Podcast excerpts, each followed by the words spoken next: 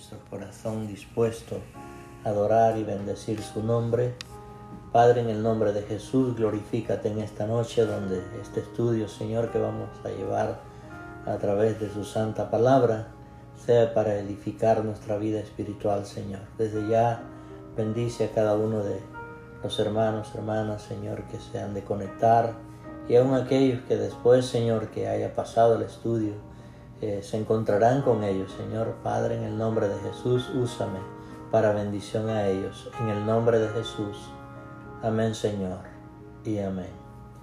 Gloria a Dios. En esta tarde vamos a abrir nuestras Biblias en, el primer libro de Crónicas, en el capítulo 12.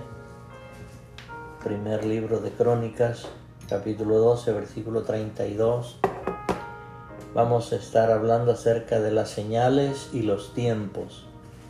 Eh, dice así la palabra del Señor, primer libro de Crónicas, capítulo 12, versículo 32, y de los hijos de Isaacar, 200 principales, entendidos en los tiempos y que sabían lo que Israel había de hacer, cuyo dicho según todos o seguían todos sus hermanos. Gloria a Dios. ¿Por qué quise llamar este tema las señales y los tiempos? Bueno, es importante que como hijos de Dios conozcamos que estamos viviendo ya los tiempos finales. Y a manera de introducción, para el pueblo de Israel fue un tiempo bien difícil cuando sucede esto que acabo de leer en, este mismo libro de, de, Crónicas, en el capítulo 10 ahora, versículo 4, sabemos que Saúl había salido a la batalla y lamentablemente él pierde la batalla, sus hijos mueren en esta batalla y él eh, angustiado porque sabía que ya estaba cerca para que lo capturaran, decide algo eh, terrible en su vida donde se la quita. Y vamos a leer entonces ahí en, en este mismo libro de Crónicas, en el primer libro, capítulo 10, versículo 4 en adelante, donde dice, entonces dijo Saúl a su escudero, saca tu espada y traspásame con ella, no sea que vengan estos incircuncisos y hagan escarnio de mí pero su escudero no quiso porque tenía mucho miedo. Entonces Saúl tomó la espada y se echó sobre ella. Cuando su escudero vio a Saúl muerto, él también se echó sobre su espada y se mató.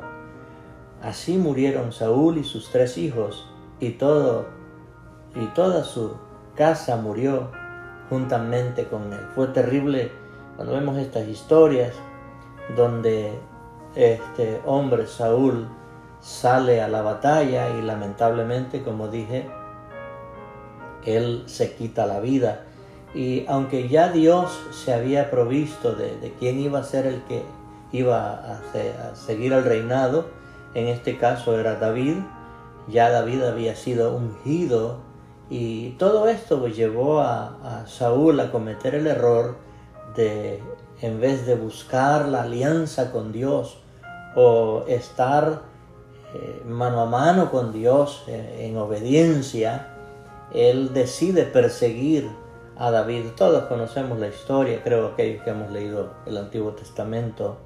Y como dije, aunque ya David había sido ungido como rey, todavía él no había tomado la posición porque pues era perseguido por Saúl. Lamentablemente en esta batalla Dios pues terminó con la vida de él, él mismo termina con la vida y él pierde esta batalla. Así que, pero vamos a ver cómo es que se da entonces eh, el ungimiento de, David. Y en Primera de Crónicas, en capítulo 11, ahora en el versículo 1 en adelante, dice entonces todo Israel se juntó a David en Hebrón, diciendo, he aquí, nosotros somos tu hueso y tu, y tu carne eh, también antes de ahora, mientras Saúl reinaba, tú eras quien sacaba a la guerra a Israel y lo volvía a traer. También Jehová tu Dios te ha dicho, tú apacentarás a mi pueblo Israel y tú serás príncipe sobre Israel mi pueblo. Y vinieron todos los ancianos de Israel al rey y lo hicieron rey en Hebrón, y David hizo con ellos pacto delante de Jehová, y ungieron a David por rey sobre Israel, conforme a la palabra de Jehová, por medio que había dicho Samuel. Yo sé que, como dije aquellos que hemos leído la escritura, sabemos que ya eh, David había sido ungido como rey y tuvo que suceder esta tragedia, por así llamarla, cuando Saúl pues ya eh, muere, entonces el pueblo de Israel se junta y, y a David como rey. Así que, ¿quién podría saber lo que se iba a hacer en esos tiempos difíciles? ¿Verdad que eh, había una terrible situación porque no tenían rey, no sabían quién los iba a guiar, pero el Señor siempre se provee para que se pueda continuar la obra que Él ha encomendado. Así que los hijos de Isaacar, que fue el primer versículo que leíamos ahí en Primera de Crónicas, eh, ellos sí sabían qué hacer porque eran entendidos en los tiempos. Ellos tenían este conocimiento, como digo, de los tiempos. Y la pregunta es, ¿qué podemos hacer nosotros en estos tiempos que se nos dice que ya son los tiempos finales? Es importante conocer esto también. Como punto número uno, tenemos que saber los tiempos en los que estamos viviendo. Dios ha inquietado en mi corazón traer temas así porque es necesario que como iglesia, como hijos de Dios, sepamos en dónde estamos, en el tiempo que estamos, para dónde vamos y qué es lo que puede suceder de un momento a otro. Así que en, en la Biblia encontramos todos estos pasajes donde podemos eh, guiarnos, orientarnos y tener este, este conocimiento de los tiempos en los cuales estamos viviendo. Y en Mateo 16, versículo 1 en adelante, sucede algo que dice, vinieron los fariseos, eso en Mateo 16, verso 1, vinieron los fariseos y los seduceos para preguntarle y le pidieron que les mostraras o les mostrase señales del cielo. El versículo 2, mas él respondiendo este Jesús les dijo, cuando anochece decís buen tiempo, porque el cielo tiene arreboles y por la mañana hay que, habrá tempestad porque tiene arreboles el cielo nublado. Entonces él les dice, hipócritas, que sabéis distinguir el, el aspecto del cielo, mas las señales de los tiempos no podéis. Versículo 4. La generación mala y adúltera demanda señal, pero señal no le será dada, sino la señal del profeta Jonás, y dejándolo se fue. Tremenda la respuesta que Jesús da, donde no busca explicarles nada, perdón, acerca de los tiempos, sino que sencillamente les dice hay una que deben de conocerla, y es la señal del profeta Jonás. Para nosotros es importante entender esto que eh, usa él esta escritura del Antiguo Testamento para indicar lo que iba a pasarle a él, que así como Jonás había estado aquellos tres días y tres noches en el vientre del gran pez, pues él estaría también tres días y tres noches en el corazón de la tierra. Mas ellos no entendieron, o sea, Jesús lo que les estaba diciendo que eran profetas de los tiempos, en otras palabras, o es decir, que profetizaban según lo que veían, no porque Dios les revelara eh, lo que ellos decían. Así que, eh, como dije, la, las señales que ellos pedían era que Él mostrara si verdaderamente era el Mesías o no. Yo me gozaba en el estudio que el hermano primitivo dio el, martes, donde hablaba de estos profetas mentirosos, que, los hay muchos. Así que eh, espíritus de mentira que toman la mente y, y muchas veces llegan a estas congregaciones y se acercan a una persona y le dicen, mira, tengo palabra profética para ti. Y comienzan a decirle un montón de cosas que la gente quiere oír porque la gente no quiere escuchar que, que, hay cosas difíciles en la vida, sino que todo le va a ir bien. Y claro, pues se sienten con esa comezón de oír y luego van a otro y, le repiten lo mismo. Y, y, es terrible, amados hermanos, el tiempo en el que estamos viviendo, donde se ha levantado una gama de profetas que, que más bien son mentirosos. Y, y eso nos tiene que hacer a nosotros como hijos de Dios buscar la palabra de Dios para ver si esto es verdad o no. Y hay algo que me llamó la atención cuando, después que el, hermano dio este estudio y fui a Daniel en el capítulo 10, versículo 1 en adelante. Yo siempre le pido, amado hermano, que tenga lápiz y papel para que anote la cita bíblica. Y ahí en Daniel capítulo 10, verso 1 en adelante dice, en el año tercero de Ciro, rey de Persia, fue revelada palabra a Daniel, llamado Belsasar, y la palabra era verdadera y el conflicto grande, pero él comprend para pero él, perdón, se me movió esta cosa, pero él comprendió la palabra y tuvo inteligencia en la visión. En aquellos días yo estuve afligido por espacio de tres semanas. Mire qué tremendo, hermano. Preste atención a esto. Espacio de tres semanas estuvo afligido. En el versículo 3 dice, no comí manjar delicado, ni entró en mi boca carne ni vino, ni me ungí con ungüento hasta que se cumplieron las tres semanas. El día 24 del mes primero estaba yo a la orilla del gran río Idequel entonces le viene la revelación a él. Mire lo que el profeta tiene que hacer para que lo que va a decir es verdaderamente de Dios. No es solamente por decir palabras o usar el, nombre de Dios en vano. Este hombre fue, ayunó, dice que no, no se ungió, estuvo tres semanas. Eh, hay otros pasajes, eh, en una ocasión le dijeron a Jeremías, ¿tienes palabra de Dios para nosotros? Y él les dijo, sí, deja, ver qué Dios tiene para ustedes. Y regresó a los 10 días, imagínense. Así que eh, es bien preocupante el tiempo en el que estamos viviendo hoy, donde todos estos profetas modernos se han levantado diciéndole el Señor me dijo, donde a la verdad no, no le ha dicho nada, pero palabras que salen únicamente por llamar la atención. Así que tenemos que tener cuidado con estos conocimientos de, hombres o mujeres que se dicen tener y que son espectaculares.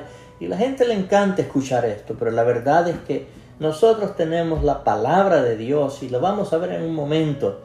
Así que hay algunos que eh, han sacado fechas y saben el regreso de Cristo y también saben la identidad del anticristo algo que no se nos ha revelado porque en la palabra no está.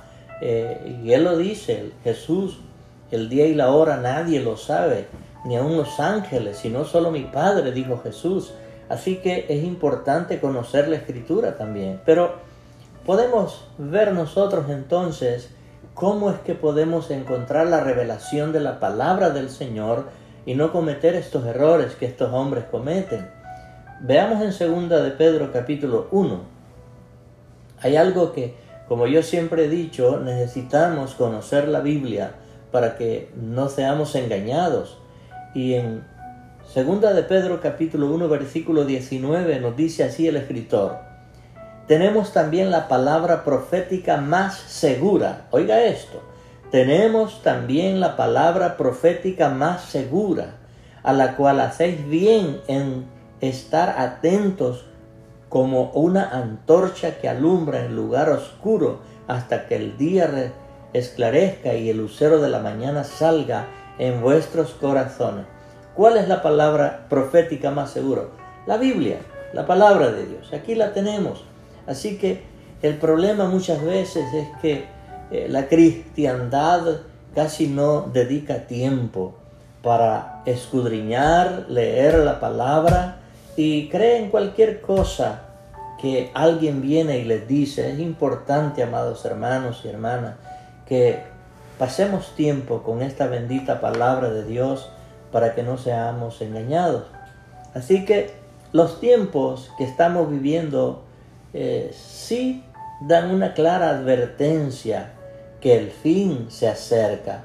Y, y no es que andemos profetizando o vociferando, sino que tenemos que tenerlo en nuestro corazón y afirmarnos. Así que, ¿cómo podemos entender los tiempos que estamos viviendo? Bueno, si observamos a cualquier lado que sea, la decadencia moral que hay es terrible, amados hermanos. Estos días se parecen como en los días de Noé, cuando eh, igual Sodoma y Gomorra estaban en esa perdición terrible. Así que eh, podemos ver también en las condiciones atmosféricas. Yo dije en el estudio anterior, donde eh, por todos lados hay fuego, también hay inundaciones, los glaciares, eh, o, sea, las calosas polares se están derritiendo, guerras por todos lados, el enfriamiento de muchos que se dicen que son cristianos, donde verdaderamente no buscan de Dios, ni siquiera quieren congregarse. Así que, amados hermanos, esto nos da a entender a nosotros estos tiempos, que son tiempos finales, porque el Señor lo dice, que tengamos cuidado con lo que está pasando alrededor del mundo en Lucas 21, versículo 29 en adelante. Ahí nos dice, también les dijo una parábola, es Lucas 21, versículo 29. Dice, también les dijo una parábola, mirad la higuera y todos sus árboles. Esta higuera es Israel y los árboles son los, pueblos o los países que están en derredor de ellos. Dice, cuando ya brotan viéndolo sabéis que por vosotros mismos que el verano está cerca. Así también vosotros cuando veáis que suceden estas cosas, estad, dice, cerca el reino de Dios. Es importante, amados hermanos, como les digo, conocer la escritura para que veamos lo que está pasando en el Medio Oriente también. otra forma también es que nos indica esto que necesitamos como hijos de Dios ganar almas para el reino de Cristo. Es cierto que sabemos que el tiempo ya se acerca, el tiempo del rapto, el tiempo de la venida del Señor, pero como iglesia necesitamos también llevar este Evangelio a aquellos que no lo conocen. Así que el punto número dos, tenemos que recordar los tiempos especiales. Lucas 19, versículo 41. Y cuando llegó cerca de la ciudad, al verla lloró sobre ella, diciendo, oh, si también tú conocieses, o a lo menos en este tu día, lo que es para tu paz, mas ahora está encubierto a tus ojos. Qué tremendo. Jesús llora al ver los tiempos difíciles que se le acercaban a la humanidad y hoy en día es lo mismo. Yo creo que el Señor aún, como dice allá en, Romanos 8, versículo 34, donde dice que Él pasa intercediendo por nosotros, me imagino que lo hace porque sabe que los tiempos que se avecinan son peores aún de los que estamos viviendo. Así que vendrán tiempos, como digo, que no se nos permitirá hablar del Evangelio de Jesucristo Hace ya un rato se lo vengo diciendo, amado hermano, porque lo siento en mi corazón, que viene una desolación y una destrucción terrible. Se acerca la gran tribulación y la muchedumbre, la gente, el pueblo que verdaderamente debe de entender esto es a través de nosotros. Si nosotros no predicamos este Evangelio de Jesucristo, muchos tendrán el infierno como pago, como castigo. Y nosotros tenemos que ser, como dije, diligentes para poder llevar esta palabra como Jesús lo hizo. Dice que llora y derrama sus lágrimas. Así que, ¿por qué puede ser esto? Bueno, muchas veces como la gente rechaza el sacrificio que Jesús hizo en la cruz del Calvario.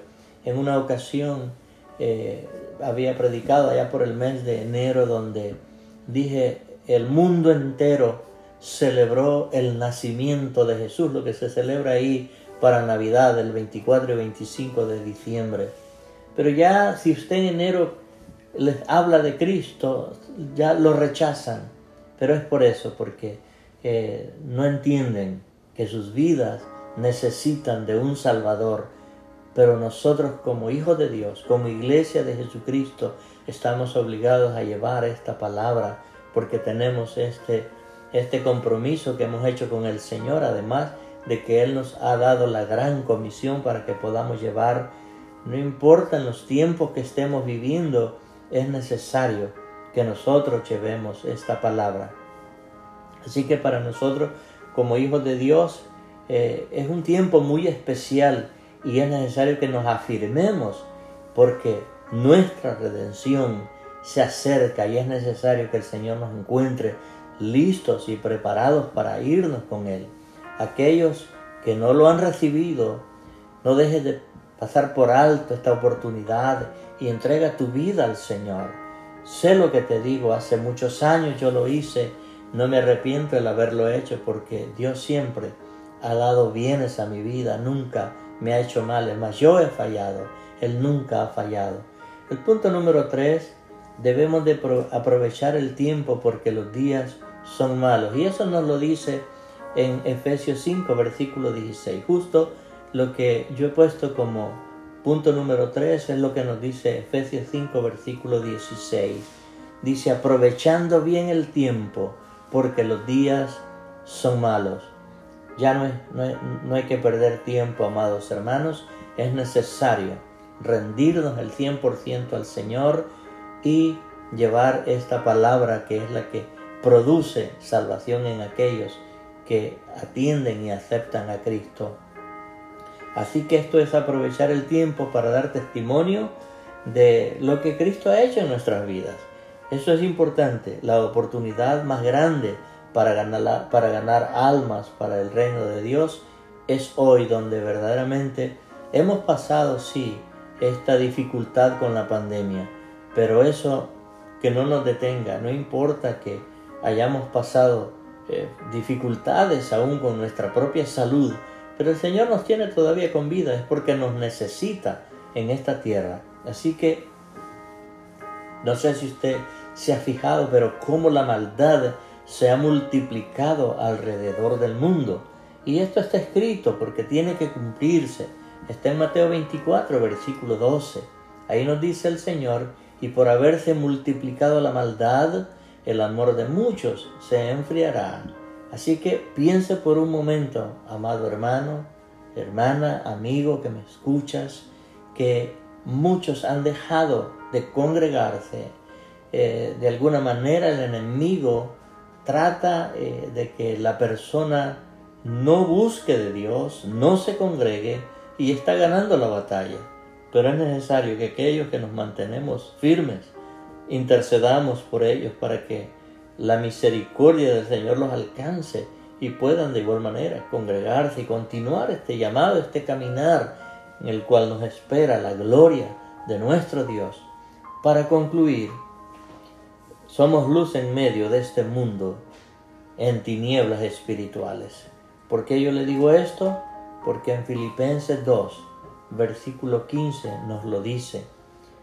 Dice ahí, Filipenses 2.15, para que seáis irreprensibles y sencillos, hijos de Dios, sin mancha en medio de una generación maligna y perversa, en medio de la cual resplandecéis como luminares en el mundo.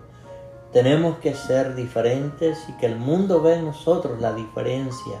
Es cierto que estamos en este mundo, no somos de este mundo porque nuestra ciudadanía está en los cielos de donde también viene nuestro Señor y Salvador Jesús. Así que, amados, es tiempo que volvamos una vez más al primer amor y sintamos como dije en algunos estudios anteriores, el dolor por aquellas almas que se pierden, más aún si hay entre nuestra familia que todavía no conocen o no quieren rendirse al Señor, es necesario que nuestro testimonio hable para que ellos puedan acercarse al Señor.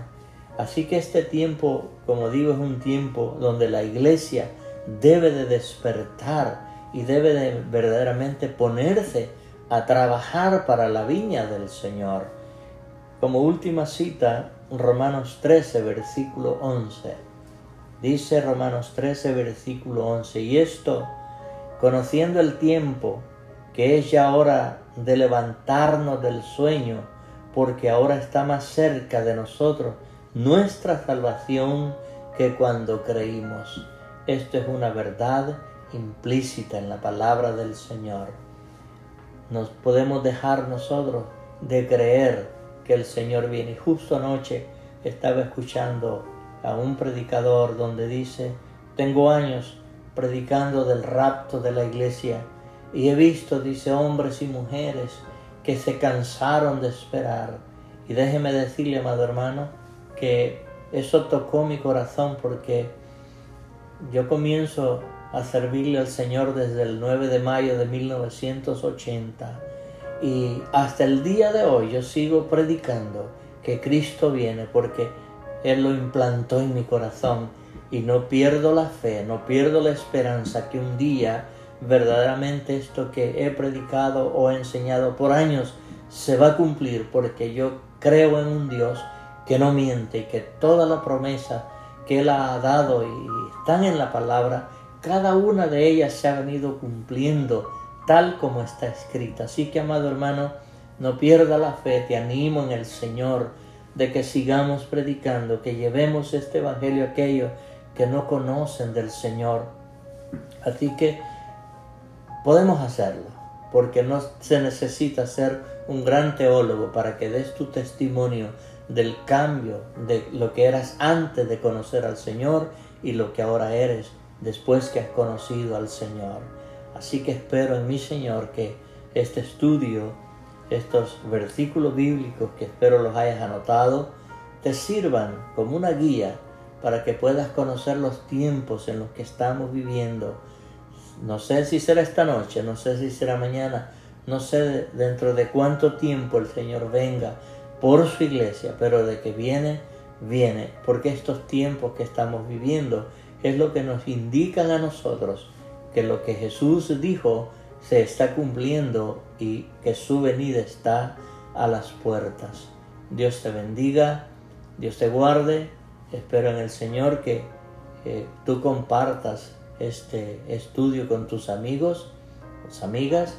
Y el aviso para el domingo, amados hermanos, nos veremos a la una y treinta en el local de la iglesia. Lo vamos a hacer presencial. Si es que el Señor no ha venido hasta esa fecha, ahí espero verlos. Que Dios me les bendiga, que Dios los guarde, vamos a orar y así quedamos despedidos de este estudio. Bendito Dios y Padre, te doy gracias por tu gran amor y tu gran misericordia para con nosotros. Señor, bendice a cada uno de aquellos hermanos que han estado conectados, Señor. Padre, en el nombre de Jesús, que esta palabra llegue, Señor, a cada corazón y que sea su Espíritu Santo acomodándola, Señor, para que haga el efecto que tiene que hacer en nuestras vidas. En el nombre de Jesús. Amén, Señor. Y amén. Dios le bendiga, amados.